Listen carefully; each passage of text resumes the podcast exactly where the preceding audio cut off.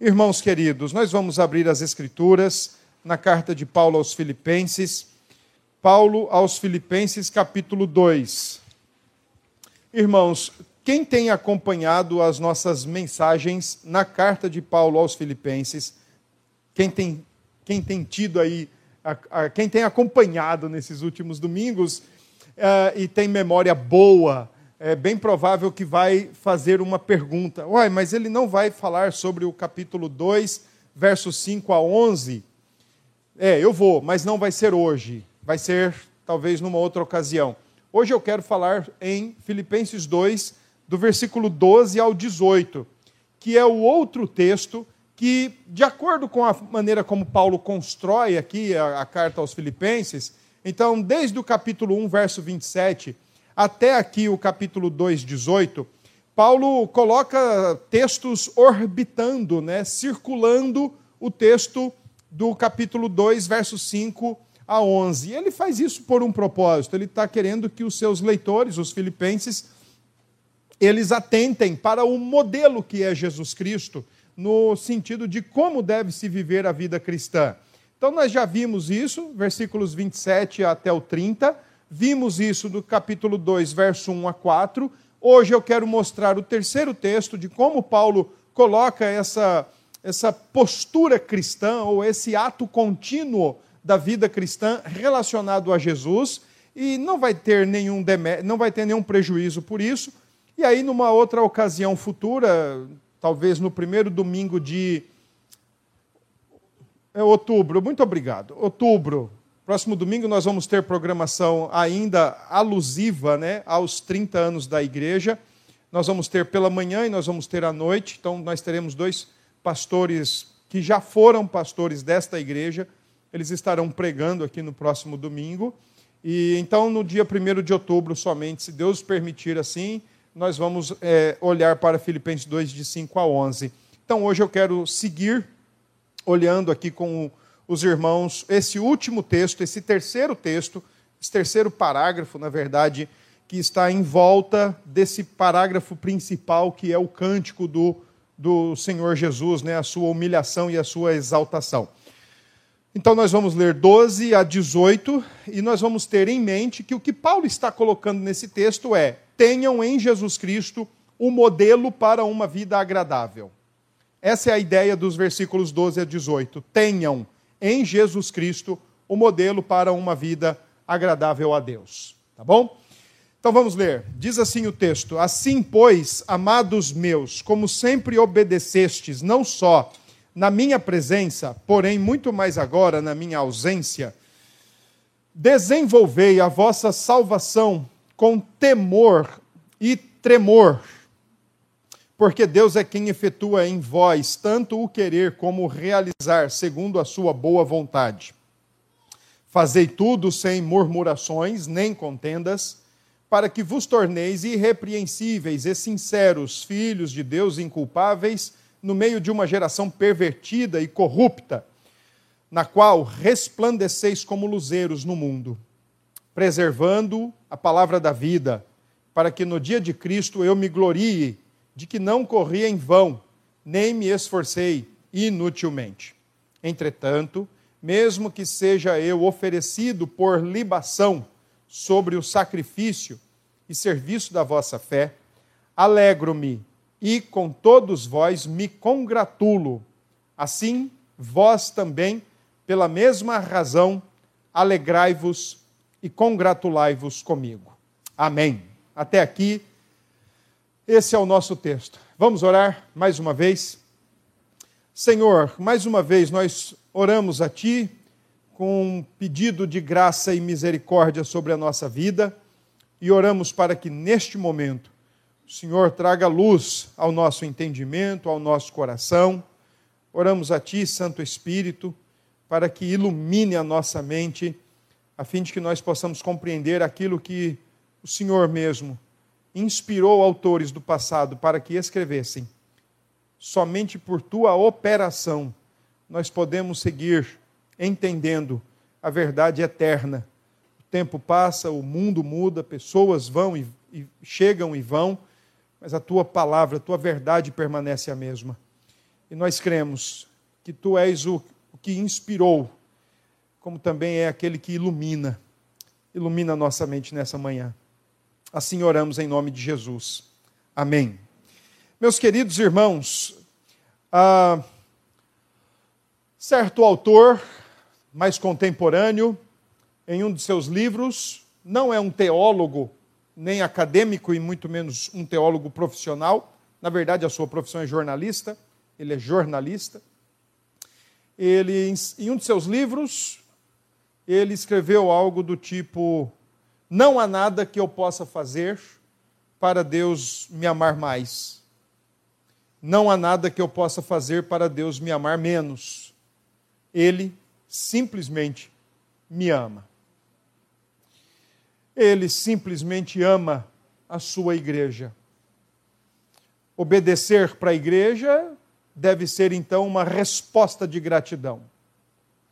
Pautar-se a sua vida de acordo com os princípios evangélicos, evangélicos no sentido pleno da palavra, princípios do evangelho, e não de acordo com termos evangélico que hoje acabou virando de tudo. Mas quando, por exemplo, na reforma protestante, Lutero usava o termo evangélico, ele usava o termo sem qualquer comparação com a forma que é usada hoje. Mas ele usava o termo evangélico e ele fazia questão de distinguir que evangélico, no sentido pleno da palavra, tem a ver com os evangelhos de Cristo e com o novo nascimento. O novo nascimento, o novo coração. Então, para nós, Igreja do Senhor Jesus, pautar nossa vida nos princípios evangélicos, evangelho que rege a vida daquele que é plenamente evangélico, nascido de novo, não deve ser entendido como algo que nós precisamos fazer para conquistar alguma coisa de Deus. Ele já nos conquistou para Ele. Como também não devemos nos motivar em fazer algo para Deus, para que Ele abra mão da gente. Ele não vai fazer isso, de forma nenhuma. A palavra de Deus diz que com amor eterno o Senhor Deus nos atraiu. E um amor eterno é um amor que não tem fim. E graças a Deus que ele não está suscetível a humor, especialmente da parte de Deus mas ele está suscetível à sua fidelidade, à sua lealdade, e especialmente a tudo que ele faz é para a sua glória. Então, quando nós fazemos, ou quando nós cristãos, nos preocupamos, ou nos inquietamos, ou desejamos acertar na vida, não deveria ser com a conotação de que se eu fizer, Deus vai me amar mais, ou que se eu não fizer, Deus vai me amar menos. Ele simplesmente ama a sua igreja. E a nossa maior motivação deveria ser essa: uma resposta grata ao amor de Deus por nós, derramado em nosso coração, comprovado explicitamente e historicamente na cruz de Cristo. Essa deveria ser para nós razões básicas e suficientes para uma vida que procura de fato pautar-se nos princípios evangélicos das Escrituras Sagradas. Por que é que isso não acontece? Por que é que, na maioria das vezes, aquilo que nós dizemos desejar não é o que colocamos na prática? Ou geralmente acontece o contrário, aquilo que nós colocamos na prática parece que não há o mínimo desejo de colocar na prática. E talvez a prática esteja mais impelida por satisfações ou por visualizações que nós queremos preencher dos outros. Mas por que é que realmente, ou por que é que de fato, nem sempre na prática acontece isso? Aquilo que eu desejo, eu coloco na prática, ou aquilo que eu pratico nem sempre é fruto de um desejo verdadeiro ou de um desejo de agradar a Deus. Bom, eu tenho pensado muito nos últimos dias que para nós cristãos, tudo se remete a um problema de identidade. E eu não me refiro à identidade cédula de registro geral que cada um aqui tem com um número específico para distinguir uns dos outros. Mas eu me refiro à identidade que nós temos ou não em Cristo Jesus. Se nós temos uma identidade com Cristo, se nós nos identificamos com Cristo, logo, nossa vida deveria ser pautada por essa identificação. Mas quando nós temos alguma dificuldade ou alguma confusão no quesito identidade, logo, isso então se aplica na prática. Crentes às vezes não sabem o propósito de ser crente. Crentes às vezes não sabem o porquê estão no mundo. Crentes às vezes não sabem o que deve ser feito na vida. Isso não é meramente um problema de falta de ensino bíblico ou falta de discipulado. Isso é um problema de identidade. Identidade com Cristo, identidade em Cristo. É por isso que eu disse no início que esse é o terceiro texto em que Paulo está situando ele em torno de um canto cristológico, um cântico cristológico, que celebra a, a humilhação. O Senhor Jesus desce, para então depois ser exaltado. É em torno deste texto que Paulo situa esse terceiro texto, ou esse terceiro parágrafo, no intuito de orientar a igreja de Jesus Cristo, a igreja dos Filipenses e a igreja Filadélfia do século 21, ela, ele está instruindo como nós aqui devemos, primeiramente, res, resolver o nosso problema de identidade. Lembre-se que nós nos identificamos com alguém que é Deus que se encarna, mas primeiro ele desce para depois ele subir. E quando ele desce, ele desce para assumir a forma de servo, sem deixar, contudo, de ser quem ele é. Então, quando nós nos identificamos com Cristo e dizemos isso, e fazemos questão, às vezes, de dizer isso, estamos dizendo, em outras palavras, que assim como ele esteve aqui para servir, nós estamos aqui para servir. Esse é o primeiro ponto de uma identificação com Cristo. Estamos aqui para servir. Servir primeiramente a Deus e servir o nosso próximo. Sem, contudo, pensarmos de maneira cronológica, mas de maneira simultânea. Servir a Deus, servir ao próximo, servir ao próximo, servir a Deus. No texto que nós fizemos a leitura, e eu quero organizá-lo em três momentos, eu quero mostrar para os irmãos como é que Paulo ensina a igreja dos Filipenses a viver uma vida cristã, viver uma vida agradável a Deus, pautada no modelo que é Jesus Cristo. Aliás, esse é o único modelo, irmãos. Não existe outro modelo. O modelo é Jesus Cristo. Tá? Ah, então, vamos olhar para o texto. Versículos 12 e 13. Em primeiro lugar, Paulo ensina: olha, vivam irrestritamente para Deus. Ou, de outra forma, vivam sem restrições para Deus. Não tenham restrições, não tenham limites, não tenham dificuldades, obstáculos, barreiras. Vivam sem restrições para Deus. Nos versículos 12 e 13, o foco destes dois primeiros versículos é o progresso da vida cristã.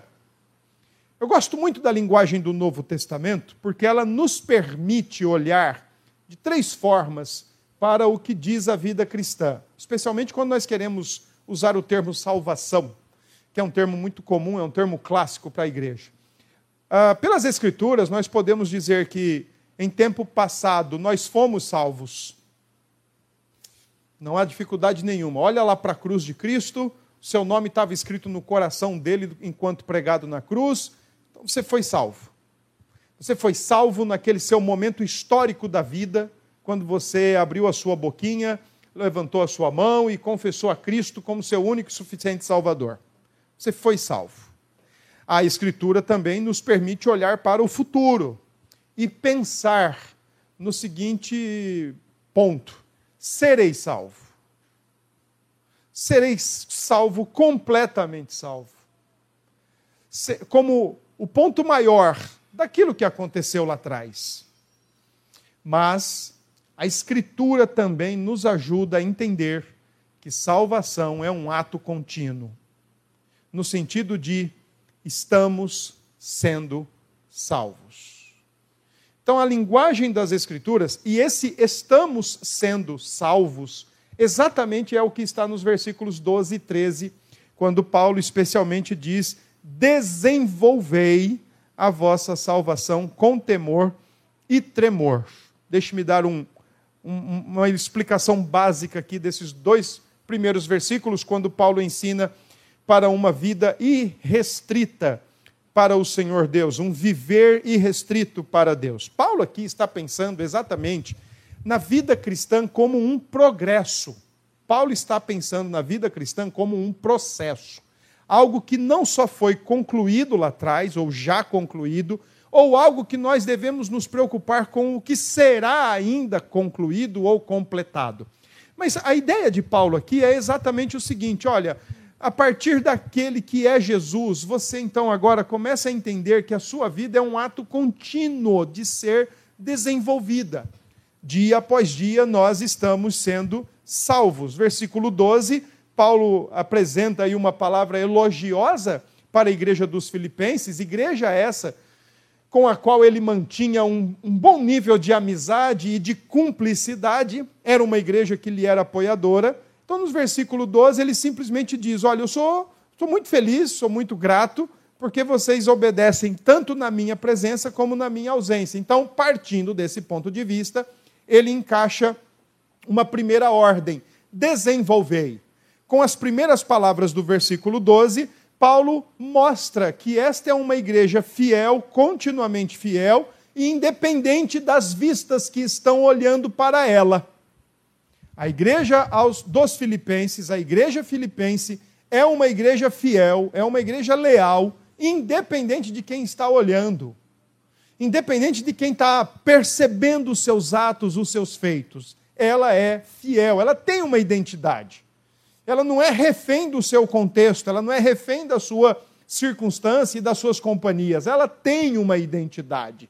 Então, por ela ter uma identidade, ela é, ela faz, ela é fiel, independente de quem está olhando. Se Paulo está perto ou se Paulo não está, se algum outro apóstolo está por perto ou não está, se algum líder da igreja está por perto ou não está, ela é uma igreja fiel, ela é uma igreja cúmplice, ela é uma igreja amigável. E então é por isso, por ela ter uma identidade muito bem norteada, Paulo diz: desenvolvei a vossa salvação. A palavra salvação aí é a palavra clássica mesmo, mas eu quero chamar a sua atenção para o verbo. Quando Paulo diz desenvolvei, e aqui entra um, uma coisinha muito importante para a gente entender. Na maioria das vezes que um imperativo ele aparece no Novo Testamento, como esse aqui, uma ordem, ele sempre aparece junto com o verbo, ele é um verbo em forma de ordem, mas ele na maioria das vezes ele está no tempo presente. E o que dá a ideia de um verbo no tempo presente no grego é que você não está preocupado com o quando da ação a ocasião da ação, mas você está preocupado com a qualidade da ação. Se ela é uma ação que já aconteceu toda, se ela é uma ação que aconteceu e ainda tem efeitos, se ela é uma ação que ocorria por um bom tempo e depois parou, ou se ela é uma ação continuada. Logo, essa é a ideia do texto. Quando Paulo diz desenvolvei, então, Paulo está sim, exatamente dizendo para aquela igreja que tinha muito bem resolvido a sua identidade em Cristo, Paulo está dizendo: olha, façam da vida presente de vocês o tempo todo um desenvolvimento da vida cristã. Façam da vida de vocês, ato contínuo, um desenvolvimento da vossa salvação. A ideia de desenvolver aqui traz o sentido de levar a cabo fazer algo de forma plena. É lógico, irmãos, não precisava nem dizer isso. É lógico que Paulo aqui não está dizendo em absoluto que salvação é algo que nós fazemos da nossa própria parte, com os nossos meros esforços e com as nossas próprias mãos. É lógico que não.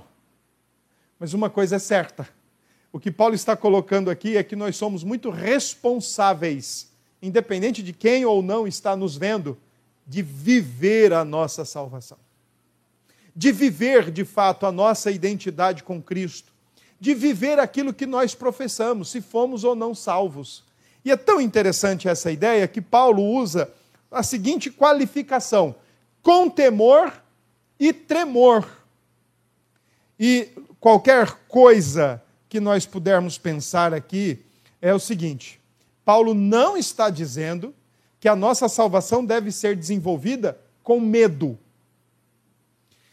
O que Paulo não está dizendo é isso. Olha, vivam a vida cristã com medo de Deus. Medo a gente tem que ter de Deus quando não se tem uma vida cristã. Aí sim, o medo está totalmente justificado. Mas quando você desenvolve uma vida cristã, ou você vive como um evangélico, no sentido pleno da palavra, um nascido de novo, não há por que ter mais medo. O que é que Paulo quer dizer aqui com temor e tremor? Paulo está se referindo a uma busca constante que aproxima o indivíduo de Deus, sem querer, contudo, fazer qualquer coisa que entristeça ou desagrade a Deus. É o temor santo. No século XVII, um puritano chamado John Flavel falava sobre o temor santo. E ele dizia que esses é recomendadíssimo que todos os crentes tenham. Aliás, ele não somente recomendava que todos os crentes tivessem o temor santo, ele afirmava que o temor santo é natural da vida cristã. Um cristão sem temor santo é incoerente. Porque o temor santo é um dos resultados práticos de quem nasceu de novo. De quem de fato se identifica com Deus e com Cristo Jesus. O temor santo é aquele temor que fazemos muito bem em cultivá-lo em nosso coração, no sentido de nos refrear, de nos inibir, de fazer com que desistamos de pecar e desagradar a Deus. O temor santo não é natural no ser humano em geral. Todo ser humano, de alguma forma, dizia o John Flavel, todo ser humano, de qualquer forma, traz algum temor natural. Mas esse temor natural sempre estava mais relacionado à preservação e conservação da vida. Afinal de contas, a vida é o grande bem que Deus pode dar a qualquer ser humano. Então, nesse sentido, é, chamamos muito isso, às vezes, de instinto de sobrevivência. Todo ser humano traz isso consigo. John Flavel também falava no temor pecaminoso, do medo que nos faz perder de vista quem é Deus, do medo que nos aprisiona, do medo que nos faz congelar, paralisar medo do futuro, medo de tantas coisas que acabam se confundindo com muitas coisas que hoje são tratadas como transtornos. Os puritanos já conseguiam entender que a raiz estava no coração caído. Século XVII, isso. Mas ele falava do temor santo, que é natural e próprio dos evangélicos, dos nascidos de novo. Porque eles não querem ao longo do desenvolvimento da sua salvação, eles não querem desagradar a Deus. Eles não querem pecar. E o temor santo, fazemos muito bem em cultivá-lo. Fazemos muito bem em alimentá-lo, em nutri-lo, porque isso mostra, de fato, um desenvolvimento da nossa salvação. Deve ser, então, canalizado todos os nossos esforços e ações para uma vida irrestrita para o Senhor Deus. Porque o versículo 13 nos diz o seguinte: da nossa parte, temor e tremor, desenvolvam a vossa salvação. Nós não estamos isentos de desenvolver nossa salvação. O texto trata da nossa responsabilidade no que diz respeito a cultivar a nossa salvação. Porém, o versículo 13 diz: É Deus quem efetua em vós tanto o querer como o realizar. Deus ele é soberano em sua ação graciosa e salvífica, mas a sua soberania não descarta, não anula a nossa responsabilidade de forma nenhuma. Não anula a nossa dedicação, não anula a nossa perseverança, não anula a nossa luta contra desejos caídos, contra ações caídas, não anula de forma nenhuma a nossa maneira, às vezes mais mesquinha, maldosa de tratar com pensamentos, com intenções do coração, não anula. Embora o texto do versículo 13 traga duas afirmações importantes. Primeiro, Deus está operando em vocês. Jamais alguém cujo coração não foi operado por Deus, transplantado por Deus, usando a linguagem do profeta Ezequiel, jamais alguém cujo coração não foi transplantado por Deus vai desejá-lo, vai amá-lo, vai temê-lo, vai querer desenvolver sua salvação perante Ele. O problema é quando nós alegamos que fomos transplantados, mas não desejamos isso. É uma incoerência gigantesca. Gigantesca. Paulo, Paulo então diz: olha, todos os esforços de vocês, tudo que vocês querem e realizam, façam isso para Deus. Deus já os energizou. Versículo, no finalzinho do versículo, quando diz, é, perdão, versículo 3, quando diz, é Deus quem efetua em vós a ação iniciadora, a ação primária, a ação efetiva para que a salvação possa ser desenvolvida, sempre começa com Deus. Começa no alto, mas ela reflete em nós. E nós a refletimos quando desenvolvemos a nossa salvação. Então, quando Paulo diz no versículo 12 e 13: vivam irrestritamente para Deus, ele está dizendo mais ou menos o seguinte: vivam, independente de quem está te olhando, o Senhor Deus está vivam irrestritamente, porque Deus já tem lhe dado graça e recursos espirituais para viver para Ele, e de fato Ele deu e está dando, e vivam de maneira irrestrita para Deus, com temor e tremor, ou seja, com vontade de agradá-lo e com todo cuidado para não incorrer no desagrado. Versículos 14 a versículo 16, Paulo então agora nos ensina uh, ou ensina a igreja dos Filipenses e a nossa igreja, ele ensina a necessidade de se manter a paz e servir de bons exemplos, sendo luz onde estamos. Manter a paz, essa seria versículo 14 e 15, seria uma primeira ideia mais intramuros da igreja eu já comentei outro dia aqui que quando uma igreja não consegue viver unida é um péssimo testemunho, e quando uma igreja se divide ou se separa é um péssimo testemunho, independente da sua uh, motivação, mas é um péssimo testemunho. Testemunho esse que às vezes a gente tem que engolir a seco quando escutamos algumas críticas em torno de divisórias, em torno de cismas, de cisões, e a gente precisa engolir a seco isso. E a reforma protestante teve seus, seus bons motivos, teve seus bons momentos, teve seus bons pontos, mas também teve seus, suas más consequências, teve suas más trajetórias. Não julgo ser tão importante, mas também acredito não ser tão interessante tratar reforma protestante como reformas protestantes, porque em algum momento não trouxe tantos benefícios assim não trazem até hoje. Lamentavelmente, não trazem até hoje. Versículos 14 e 15, Paulo olha para dentro da igreja.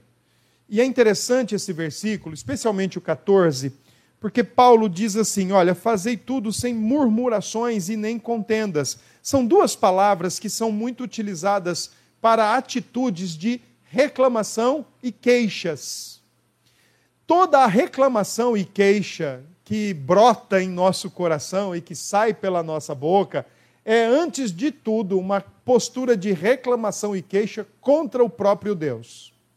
Esse mesmo puritano citado, o John Flavel, ele dizia numa de suas obras, O Mistério da Providência: Providência de Deus é quando Deus dirige e conduz todas as coisas segundo melhor lhe apraz, para a glória dele. E nós, como beneficiários da sua providência, aproveitamos de toda a sua benesse enquanto ele conduz as coisas. Mas, por exemplo, ele dizia que quando nós é, nos dedicamos a reclamar, ou nós temos uma postura de queixas, de queixumes, ou de questionamentos endereçados a Deus, motivados por ingratidão e motivados por insatisfação, a palavra contenda traz essa ideia de você contender com Deus através de questionamentos que são motivados por ingratidão e por insatisfação. A palavra contenda, como está no versículo 14, ela não está simplesmente denotando uma briga ou uma discussão entre pessoas, mas ela está denotando ou ela está indicando disposições do coração e das palavras contra Deus, da mesma forma que murmurações. Murmurações, como a própria palavra é, como a própria palavra apresenta, é você ficar reclamando ou resmungando ou soltando murmúrios com, com a baixa voz. A turma mais antiga vai lembrar de um desenho animado que existia na família Buscapé. Que a mulher falava, ô Zé, e ele queria ficar deitado na rede, ou caçando, e aí ela pedia para ele fazer alguma coisa e ele saía. Isso é o murmúrio, ou essa é a murmuração. Saía falando com o canto da boca. Alguns já soltam logo a boca toda e já soltam as suas, suas expressões de reclamação já mais cheias, em alto e bom som, lamentavelmente ele ainda tinha o cuidado de falar no cantinho da boca, expondo a sua reclamação. Então, quando Paulo coloca aqui uh, a ideia de manter a paz é, sem murmuração e sem contendas, uh, acreditem, o texto tem uma dinâmica horizontal. A, a, carta aos Filipenses ela trata de, da alegria no Senhor, um viver alegre diante de Deus, um viver contente para com Deus. Paulo, inclusive, recomenda aos seus leitores, no capítulo 4, de que eles deveriam também ser contentes, porque ele mesmo aprendeu a viver contente, em toda e em qualquer situação. Ele sabia estar humilhado, honrado, abastado, em, com necessidades, ele aprendeu a viver contente. E a explicação é: tudo posso naquele que me fortalece, o Senhor Jesus Cristo. Ah, mas ainda assim havia um probleminha na igreja de Filipos. Duas irmãs não estavam lá se dando muito bem. Elas estavam meio que bicudas umas uma com a outra. Estavam brigando lá, Evódia e Sintique. Elas não estavam se entendendo, não estavam caminhando como deveriam caminhar. E a palavra murmuração e contenda, embora sejam primariamente direções é, direcionadas para Deus, quando você reclama de canto de boca, porque o seu coração é ingrato, é insatisfeito, ou quando você contende com perguntas insatisfatórias, perguntas ingratas, perguntas de não aceitação, Deus nos coloca em situações às vezes difíceis. Deus às vezes nos coloca mesmo, irmãos, em circunstâncias que não são lá aquelas que nós sonhamos para a nossa vida. Deus nos coloca às vezes para passar pertinho ali, na esquininha como dizia o salmista, passar pela, pelo vale da sombra da morte. Deus às vezes nos põe sim, e não tem nenhum problema nisso. Não tem nenhum problema da parte dele, ele não faz nada errado, ele não, erra, ele não perde o controle, ele não está desgovernado, e geralmente o, o, o erro está em nós. Na maioria das vezes, o erro está em nós. Reclamamos do nosso cenário, reclamamos da nossa circunstância, reclamamos do nosso momento. Pior ainda, e é o que eu penso que se encaixa aqui no contexto, reclamamos de quem está ao nosso lado. Ou reclamamos de quem está na caminhada cristã com a gente, que se aplica ao caso de Evódia e Sintique. É como se nós reclamássemos de pessoas ao longo da vida cristã, acreditando que Deus colocou aquela pessoa ali por engano, porque ela é muito ruim para estar ao meu lado, que sou muito bom para estar ao lado dela. Então, quando Paulo diz fazei tudo sem murmuração e sem contenda, é você parar de reclamar e parar de questionar. Nós somos questionadores, nós somos indagadores, certas perguntas são nobres, aliás, certas perguntas são importantes demais. Mas há algumas que são ou fruto da nossa má visão de quem é Deus, da nossa má percepção da realidade e de uma visão distorcida de nós mesmos. Então fazemos perguntas tolas, perguntas erradas, perguntas ruins, sobretudo perguntas que mostram o conteúdo do nosso coração. Por isso que Paulo, versículo 14 e 15, então ele diz: olha, substituam a murmuração e a contenda por uma vida inculpa, irrepreensível, sincera, inculpável. Paulo usa aí três expressões que são muito importantes para a sua época. Primeiro, quando ele fala de algo ser irrepreensível, ele está dizendo que nós cristãos devemos buscar uma vida que não tenha-se absolutamente nada do que ser lançado em nosso rosto. Uh, em nenhum momento em nenhum momento nas Escrituras, nem Paulo, nem qualquer outro apóstolo, e principalmente o Senhor Jesus, oferece uma percepção de que a nossa vida será perfeita nesse mundo.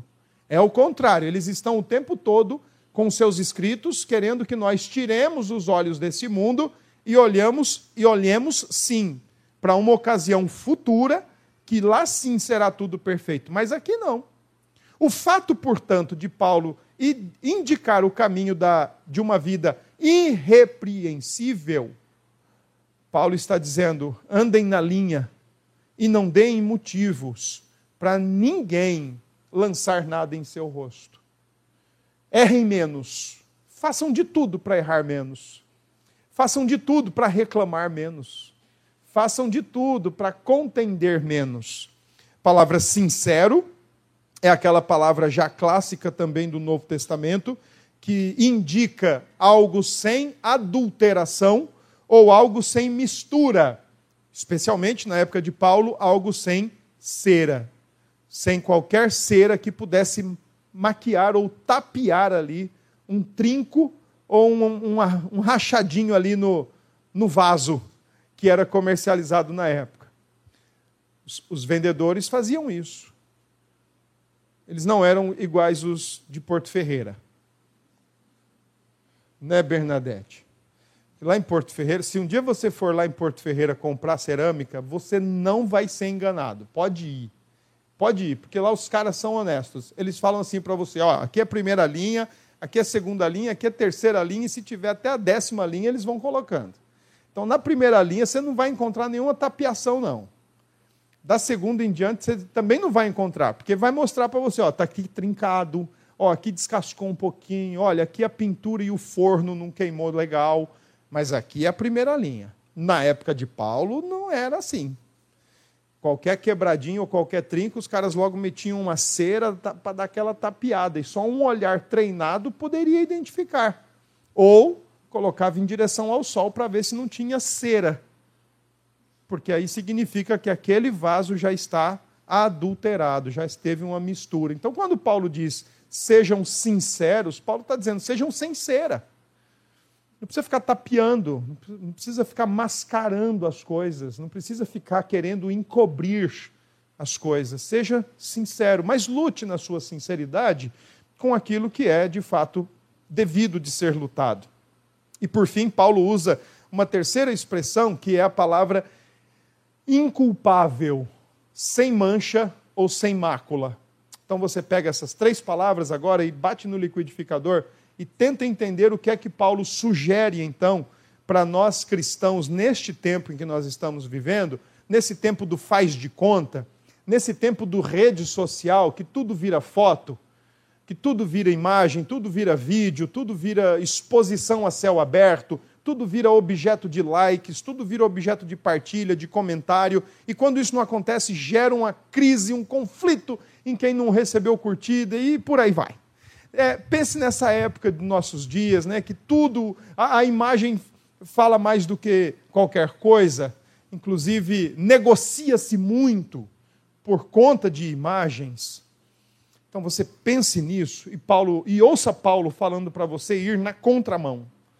Viva irrestritamente, independente de quem está te vendo, e no meio de uma geração adúltera, como ele diz no texto, no meio de uma geração pervertida e corrupta, você bate tudo isso no liquidificador, você seja sem mancha, sem adulteração e sem ter absolutamente nada que possam lançar em seu rosto.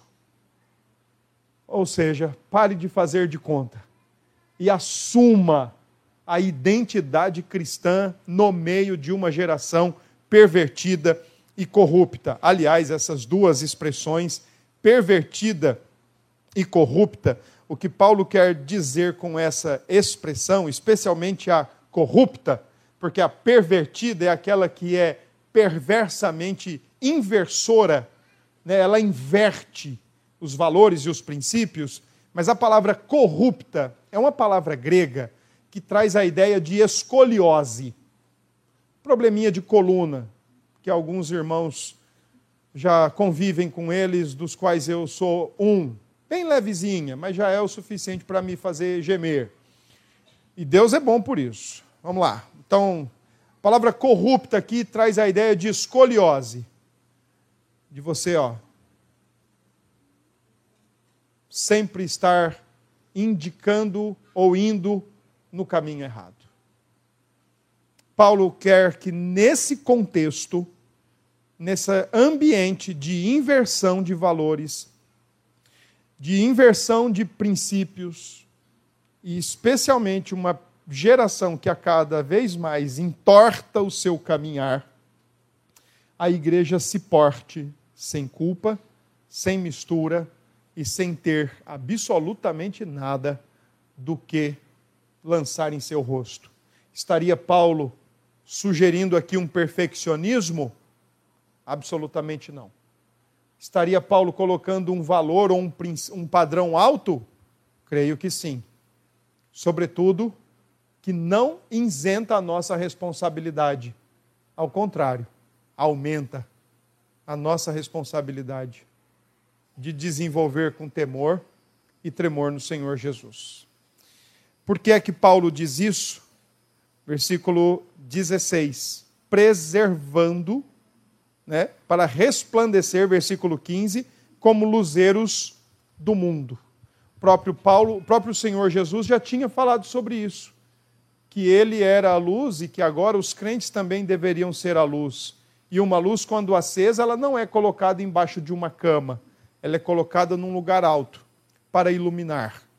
Então aqui Paulo praticamente acompanha a expressão que está aí, luzeiros do universo, irmãos, acreditem, sem nenhuma conotação aqui antropocêntrica, sem nenhuma conotação dos coachings do YouTube ou das redes sociais, né, que massageiam e afagam egos de suas plateias ensandecidas, mas Sim, Paulo aqui usa a mesma expressão do Gênesis.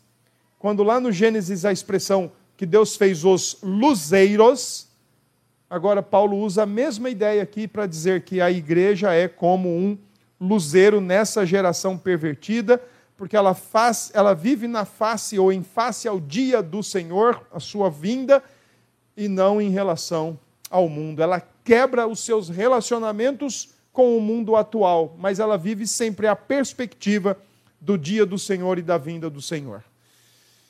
Viver irrestritamente, manter a paz e ser luz, e por fim, versículos 17 e 18, cultivar a alegria da vida cristã, a alegria da vida eterna, no serviço ao próximo e em todos os momentos. Versículo 17 e 18 Paulo usa algumas expressões muito importantes. Entretanto, a primeira questão que Paulo quer que nós entendamos aqui no texto é que ele se alegrava com a maneira como os filipenses viviam a vida, apesar daquele contratempo lá entre as irmãs Evódia e Sintique.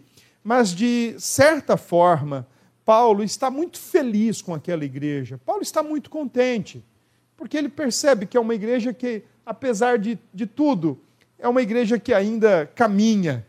Ele, ela persevera e ela avança no Senhor Jesus. E é por isso que, de alguma forma, lembremos que Paulo estava preso quando ele escreve essa carta. Então, de alguma forma, o apóstolo Paulo, ele não faria muita questão se fosse para ele, naquele momento, morrer. Ah, afinal de contas, a sua maior preocupação era com o evangelho e com a igreja, com a igreja de Jesus. Então, Paulo, versículo 17, nós vamos olhar para o texto, ele diz assim: Olha, eu não estou muito preocupado se for para eu morrer agora, desde que vocês, como igreja, avancem. E é isso mesmo, desde que vocês, como igreja, sigam em frente. Paulo usa uma expressão aí no versículo 17, que ele diz: Olha, mesmo que eu seja, e aqui está a hipótese, a possibilidade de Paulo morrer, que ele contempla no primeiro encarceramento, então ele diz: mesmo que eu seja oferecido por libação ou, ou, ou, sobre o sacrifício e serviço da vossa fé. Paulo aqui resgata um conceito do Antigo Testamento, do culto que era prestado no Antigo Testamento, onde o sacerdote pegava um, uma taça de vinho e ele então jogava sobre o animal que estava sendo oferecido em sacrifício ao Senhor Deus naquela ocasião do, do, do Antigo Testamento. Geralmente era derramado para mostrar que aquele sacrifício estava consagrado e estava sim subindo, estava chegando ao trono da graça, ao trono do Senhor Deus. E é exatamente isso que Paulo diz. Eu quero ser, ou se eu for para eu morrer e for como uma libação sobre vocês e sobre o serviço de vocês, de minha parte estou muito contente. É isso que Paulo quer dizer com o versículo 17. Eu me alegro, porque eu estou sendo oferecido por libação sobre o sacrifício de uma igreja operosa, de uma igreja que trabalha, de uma igreja que serve. E o versículo 17 fala exatamente isso: serviço da vossa fé. E eu quero aproveitar aqui para dar uma cutucada em vocês, irmãos. Afinal de contas, a nossa igreja, por graça de Deus, e não tem outra explicação, por graça de Deus, a nossa igreja experimentou algo que muitas igrejas ao longo desses dois últimos anos, especialmente, dificilmente experimentaria, se não fosse por graça de Deus. Nossa igreja cresceu muito e trouxe muita gente para cá. E eu louvo a Deus por cada um de vocês. Por cada um de vocês. E louvo a Deus por aqueles que ainda vão chegar. Mas eu, eu quero crentes que trabalhem. Precisamos de crentes para trabalhar e não para consumir. É, não, não temos interesses em crentes que se assentam escutam a mensagem vão embora para casa, às vezes é, alegres com o que receberam, às vezes com raiva, porque o pregador demorou, né, Eunice? Então, não, não é assim. Queremos crentes para servir.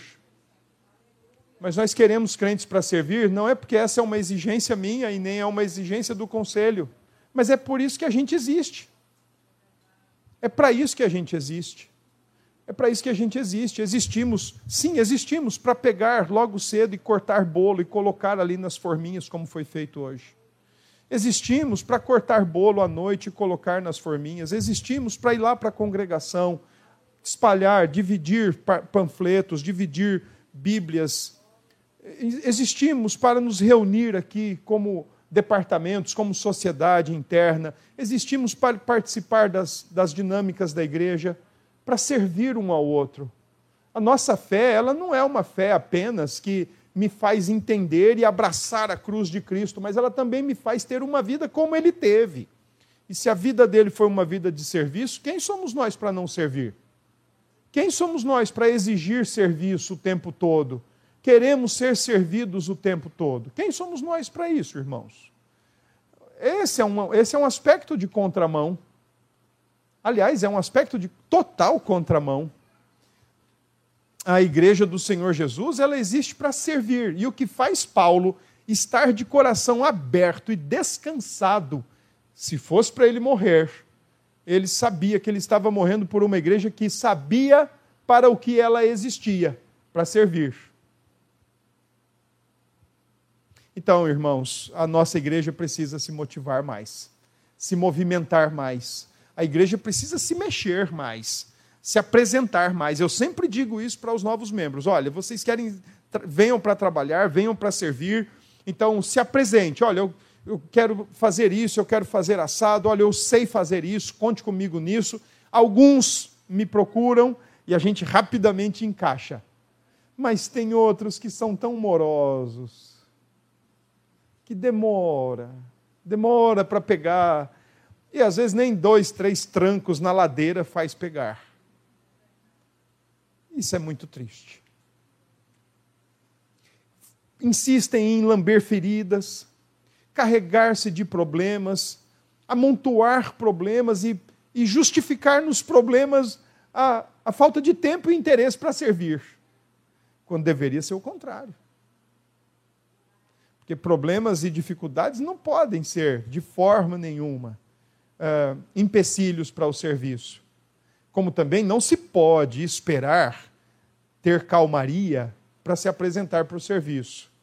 Nesse mundo não vai ter calmaria nesse mundo, nunca vai faltar uma dificuldade, nunca vai faltar um probleminha para a gente ter que lidar com aquilo. Nunca Deus, o soberano, vai tecer um fio errado e nessa maneira de tecer um fio, ele, ele nunca vai deixar de passar um fio perto de você ou em você que, que traga ali algum, algum probleminha, alguma dificuldade.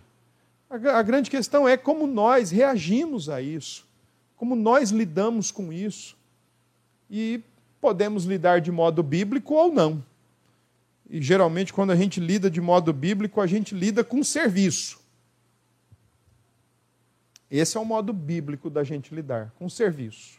Então eu fico muito animado quando vejo Paulo dizendo isso. Olha, se for para eu morrer, morro tranquilo, porque eu sei que a igreja está servindo a igreja está trabalhando, a igreja está atuando, todo mundo aparece, dá as caras para trabalhar.